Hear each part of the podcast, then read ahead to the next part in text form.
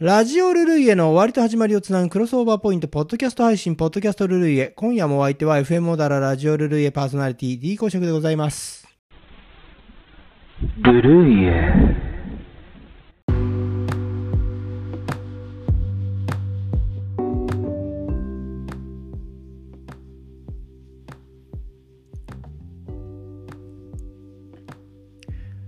先日6月5日放送のラジオルルイをお聞きくださいました皆様お聞きくださいましてありがとうございました。オープニングトークでですね、えーリスナー様からのプレゼントをいただいたというお話させていただきましたよね。先日リスナー様から実はリクエストとともにね、えー素敵なプレゼントを頂戴しまして、一冊の本をいただきました。えーこれはね、4月にちょっとポッドキャストでも紹介いたしましたけれども4月の23日サンジョルディの日世界本の日というのがあります。これでねじゃ女性は男性に本を送る習慣があるよという紹介をさせていただきましたけれどもこれ放送で女性リスナーの皆様おすすめの本がございましたら D 公爵宛てでお便り待ってますということをちょっと募集させていただいてるんですよね。そしたらねそれを受けてえーリスナーの後藤よしこさんいつもねありがとうございます。もういつもね本当このお便りくださるんですよね。これがね本を一冊プレゼントしてくださいましてものすごく嬉しかったです。ありがとうございます。もう本当にこれ宝物にしますけれどもどんな本かというと立川英介著。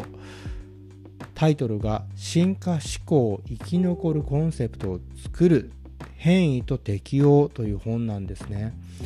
いや、本当にもうありがとうございます、ことよしこさん。このまた本がね、美しい想定の本でね、グレーのこのエンボス加工、ね、それにね、金の白押しのタイトル、このタイトルに進化思考と、これでね、4文字、これがね、あの金色になってますよ。それがね、面白いんです。ちょっとね、よく見ると、ちょっとずつ字がね、なんかこの進化の進は1本棒が多かったりとか、えー進化のか化けるという字ですね。これは枝分かれになってますよ。それから思考の死。これ思うですよね。これが反転してる。鏡のね鏡のようになってる。それからこう考えるという字ですよね。これはなんか払いがものすごく大きくなってますよ。こんな風にねちょっとなんか普通の字と違うぞというところがね一見パッと見気がつかないかもしれませんけどね。よくよく見ると違う字になってる。っていう仕掛けになってるんですね。これはこの本の内容を示唆するものであります。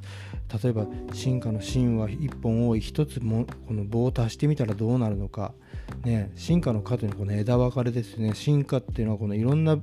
生物に進化はあの枝分かれしていきましたよね。そして、えー思考の種はこの反転してる。鏡文字のようになってる。これは要するに発想の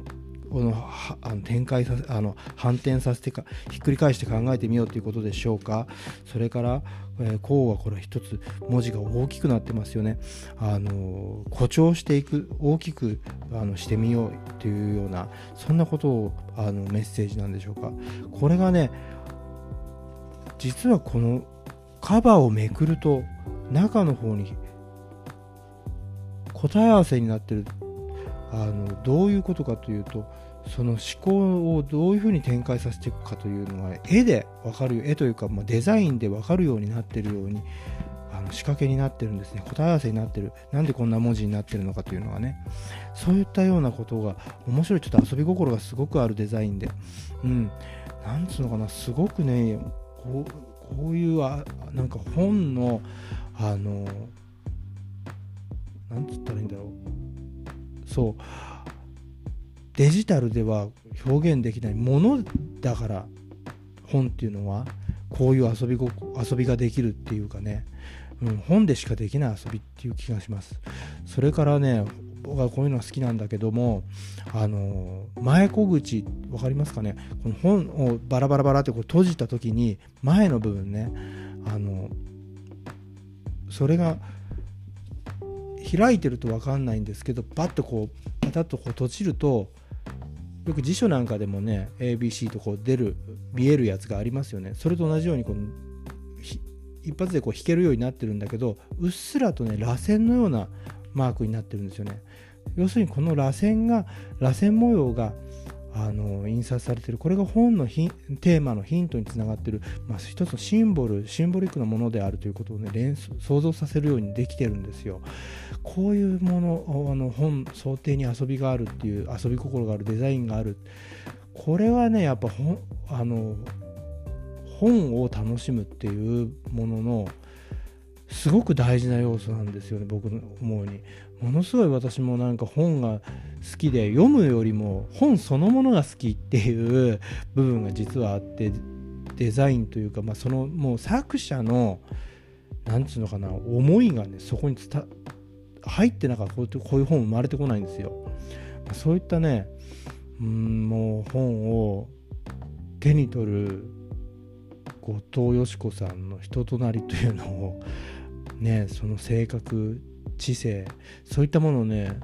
まあ、想像させる。これねちょっと本当に本っていうのは男性諸君はうんあの大事にしてほしいと思うのは、えー、これイギリスのことわざだったかな、えー、男性のその知性を見るには本棚を見ればいいっていう言葉があって。本棚に置いてある本これななんかそのジャンルだとか内容だとかそんなものもあるけどどんなこういう本を持ってるかコレクションしてるかっていうことがその人の人となりというかもうその知性そのものを結晶化させたようなものなんだっていうことを感じさせるようなことわざがあるんですよ。ちなみに女性はね、何を見るかっていうとあのスパイスなんですけどね。女性のあの女性のを見るあの見るにはスパイスをあのスパイス棚を見ればいいっていうんですけどあのそういうようなねあの、まあ、これ話がちょっとずれちゃいましたけどもだから本をね僕大事にあの思うんですけどねすごく嬉しくて、まあ、こんなプレゼントいただけてねもう本当にねもうラジオルルイエやっててよかったな思っております。幸せの極みでございます。本当に大切にこれ読ませていただきますのでねそれでねまああのこの本の内容ですけどね進化思考生き残るコンセプトを作る変異と適用ということで、まあ、ざっと説明すると、まあ、デザインを生み出す時のアイデアをいかに生み出すかっていうことですよね。それを学べる仕掛けになってますけれどもまあ発想アイデアねアイデアを生かす全てのコンテンツにも活用できる内容になってますね。あのあらゆるジャンルあらもうこの本あの内容は活用できる。だからすごくねでそしてまたこの進化要するに動物の進化進化論ですよね。進化論っていうのは、まあ、ダーウィンが、えー、考えた、あの、ものなんですけどそれをこのアイデアのに生かしていくっていうあの新しい試み新しい学問の体系そういった新しいジャンルねそのなんかこの世界なんですよね。だからね、ま、この学ぶということも喜びもあるけどそういった新しいことを発想を知るっていう喜びも同時にあるこの本は。それにねうんなんつうのかな。たくさんこのエピソード書かれてるそういう豆知識雑学そういったものをね、うん、例えばねあの面白いですよ。このね本の中の、えー、オーストラリアちょっと読みますよ。オーストラリアのクイーンズランド州南西には古くから伝わるアボリジニの言葉で熱風の吹く平原と呼ばれる町がある。この町こそエロ漫画盆地のエロ漫画町だと書いてあるんでこういうねこういうなんか楽しいようなあの内容になってる。これがねちょっとえなんていうのかな。読み物としても面白い すでに。それでね単なるこうなんかそういう学術的な感覚じゃなくてものすごいエッセイ的だしなんでかそれはあのこの立川英介先生って方。これがまああのこういう進化思考っていうジャンルを思いつくに至るまでのその経緯みたいなのがエッ,、まあ、エッセイ仕立てに書かれてるっていうこと。それもね読まされる読まされるところなんですよ。つかみとして。すごくそれが最初の部分にあって。で本ってやっぱりつかみっていうのすごい大事ですよ。あの一番最初のね出だしみたいなところがあ命で、まあ、これなんかも花村満月さんなんかもねそのうんとあの人は芥川賞を取ってますけど芥川賞を取った時にあのインタビューでどういうことをあの心がけてますかみたいな話になったんですよ。その時にもうなんかあらゆる文学あらゆる本のその最初の章1ページ目それを読みまくったっていうんですね。要するにつかみが命だっていうことですよ、まあ、そういった意味でもこれすごくねつかみの部分から面白くて、うん、これはね本当にそのおすすめできますよね。またねそれをおすすめいただいてあ本当に嬉しいというかねこういうもんを知れて、うん、このねほんなんだろう。立川英介さんっていうのはまあまああのー、そのか立えー、立川英介さん自身ももちろんデザイナーだしそれあの慶應義塾大学特別准教授みたいなな肩書きなんですね。だから大学の先生でもある。なんかそそれになんかいろんなあの実際にデザインアートの、えー、世界でも活躍されてるし皆さんのね知ってるもあの商品なんかのデザインが出てきますよ。この方がデザインしたね。そんな本なんですね、えー、ぜひね、えー、これ皆さんにもおすすめしたいなと思いますということで、えー、まあこれなんかなんでねそのねラジオルルイエとでも関係ないよねって思うかもしれないんですけどさっきも言ったようにこれあらゆるジャンルに適用できるっていうことともう一つはあの後藤よし子さんがあのメッセージカードを添えてくれたんですね。それにねえー、190ページをぜひ読んでいただきたくてって書いてあるんです。で140 190ページっていうのをね、あの、見ましたら190ページには融合という項目でありました。融合これねこのキーワードはですねまさにルルイエのキーワードと言っても過言ではない僕は思うんですね。あのなぜかというと、まあ、ルルイエは音楽番組で音楽を扱ってますけどあの60年代中期後期の日本の音楽シーンっていうのはまさにその融合の世界でロックジャズブルースそれから R&B ニューロックえそういった時代の到来新しいジャンルそれから古いジャンルそういったものを日本人がどうそれを吸収してどう表現していくかそういうことが試された時代あのすごくみんながそういった洋楽にも憧れが強かったし洋楽から学んでたしこれがね、まあ、これ先週か先々週かもっと前かな。あ先々週かな。ちょっと言ったんですけどね。あの紹介させていただいたんですけどね。何かっていうと今生まれてくる日本の J−POP 歌謡曲って言ったらいいかな。それのあの音楽との違いかもしれないんですよね。これはあの桑田佳祐さんも言ってたんだけど60年代中期後期の音楽っていうのはやっぱり洋楽のエッセンスというかをすごく感じるっていうかあの影響をもうもろに受けてるからそれがガツッとこう出てくるんですけどやっぱり今の現在のはそそれに対してそのあの桑田佳祐さんの言うのに対して考えれば現代の方が確かにあの生み出される10代20代の人とかが考え出した音楽だとしたらそれは洋楽よりも日本の音楽逆に言ったらその60年代中期後期のじゃあのもしくはもっと言ったら70年かな？70年から75年ぐらいのあのミュージックシーンがあの根底にまずあると思うんだよね。その今生まれてる日本の音楽例えば、まあ、はっぴいえんどもそうだろうしあの五大悟とかね、えまあ、そういうもう逆にそれを要するにま日本のニューロックニュージャズみたいな、えー、世界の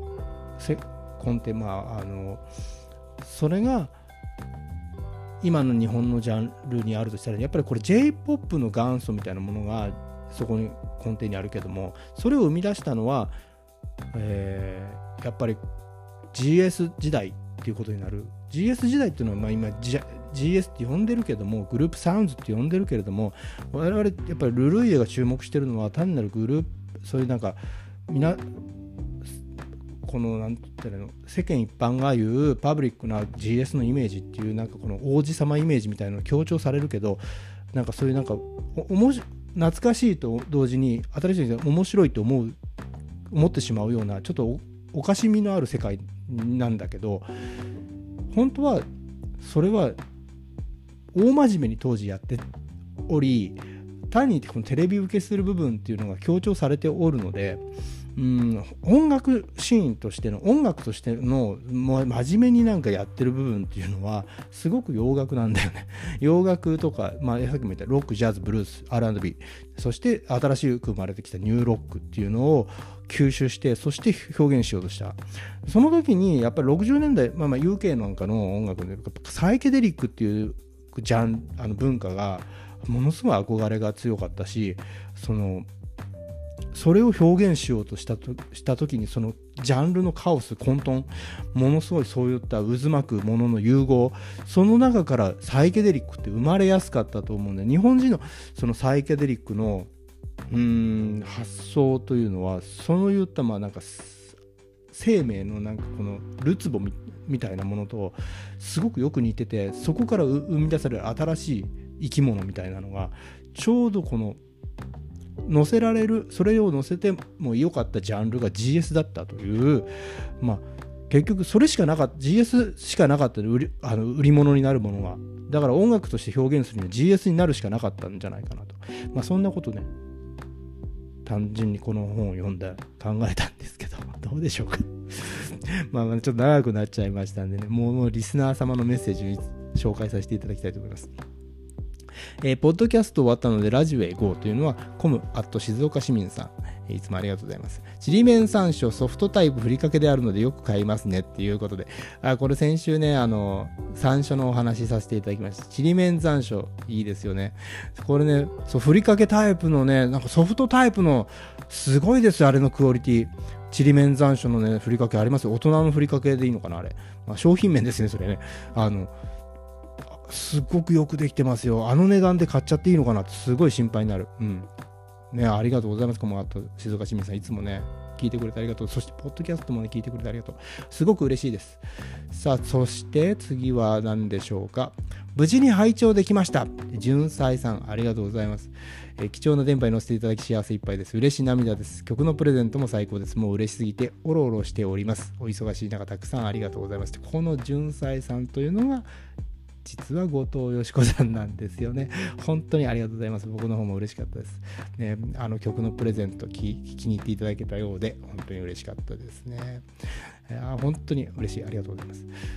それから次も紹介しましょう。えー、ちょうど静かに雨が降っている時に聞けてよかった、ゆう、かっこ冬のすみかさん。うん。公爵の語彙って素晴らしいな。えー、本当？本の想定を見てみたい、触れてみたいと思わされ、最近電子ばっかりだから久しぶりの本欲ということで、そうなんです。いい、いいですね。こういうこと言ってくれると。えー、公爵の語彙って素晴らしいなって、そこじゃないですよ。本の想定を見てみたい、触れてみたいと思わされって、ここでですよ。最近電子ばかりで。ね、ここ。ね、だからしか久しぶりの本欲。そうなの。本ってね、こう手に取ってみたいって思わ思える、このなんか続々感。早く、早く中を開けてみたいって思わせる。ね、このワクワク感。本屋で買って、それ家に帰るまでの間にもう読んじゃおうかな。もうどうしようかな。早く帰りたい。足がものすごく遅くな感じるみたいな。そういう不思議な感覚、ものすごい時間がね、ねばーっとしてくるんですよね、本買った後の、その、家中に帰る帰り道って。その感覚は、あの本屋からの家に家に帰るまでの間にしか味わえない感覚だと僕は思うんだけど、ね、これ伝わるかな？伝わってくれ頼む。えー、もう、もう、もうちょっと紹介しましょう。お疲れ様でした。えー、というのは、ひろゆきさん。いつもありがとうございます。ひろゆきさん。ね、本当にね、いつも聞いていただいて。えー、高価な本は想定が凝ってますよね。そうなんですよね。それのために高くなってるんですからね、半分以上は。えー、僕は文庫本ばかりで、最近電子ばかりですが、えー、ということで、やっぱり電子の人多いんだ、Kindle とかなんとかね。あれのね、いいところはありますよ。本棚を圧迫しないというか、まあ、それすごく大事だし、あの、なんつうのかな、結局それが本の弱点なんだ。うん、日本人の住んでる家っていうのは限界があるからキャパシティに本でね圧迫されてしまうんですよ私もねもうもう泣く泣くものすごいコレクションを一回処分しておりまして本当に泣く泣くっていうか人生の半分以上を自分は捨てた気分でもう涙がどんどん出てきちゃったんだけど本を捨てた時に。だけどももうしょうがないんだよね。持ってられないんだから。うん。だけどもう本当にだからもう自分はもうその電子あのね自炊って言ってあの全部あの本本の内容をスキャナーで取り込んで電子化する人いるんだけど私はそういうこともせず捨ててしまったので全部とにかく脳に入れて、えー、記憶ですよ。脳というハードディスクに、えー、自分の脳みそにあのだんだんね綺麗な記憶に改ざんされてあのオリジナリティがついてきちゃってるような気がしてならないんだけども。記憶ってそんなもんです。だからね、本当に、まあ、可能なら自炊がいいんでしょうけど、でもなんか、とにかく脳みそに入れることを頑張りました。まあ、それはいいとして、うん、最後に1個ぐらい、もう1つぐらい、えー、紹介させてください。えー、ベンベンさん。いつもありがとうございます。ベンベンさんね。えー、ベンベンさん、今日もありがとう。まもなく梅雨入りを感じさせるナンバーだったね。来世でもよろしく、チャオチャオということでね。ありがとうございます。この梅雨入りを感じさせるナンバー、その通り。もう、もう梅雨入りしましたよ、関東は。関西より先に梅雨入りさせていただきました。まあ、そんなわけでね、今後の D 公職のポッドキャスティングにご期待いただけたらと思います。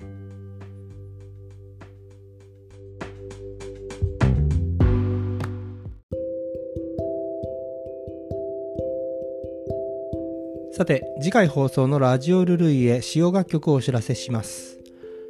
ズーニーブーでハイウェイの孤独、ジャッキー吉川とブルーコメッツでサイケデリックメン、ザ・デイビーズ恋のサイケデリック。で、スーナーズ Please Please Trina. サリーシローで YS11 荒木一郎。青いジャングル。鹿内隆で Rock Around the Clock の7曲を紹介します。以上の楽曲に興味のある方は、ぜひラジオルルイエの放送をお聴きください。放送は2022年6月12日日曜日夜21時放送です。再放送は2022年6月13日月曜日夜24時。小田原にお住まいの方は FM オーダーラ 87.9MHz でラジオからお聞きいただけます。また、FM オーダーラはインターネットのサイマル放送で聞くことができます。お手持ちのパーソナルコンピューターかスマートフォンで FM オーダーラ公式ホームページにアクセスしてブラウザ上からお聞きいただくか、サイマル放送が聞ける専用アプリ Redimo をダウンロードしてお聞きください。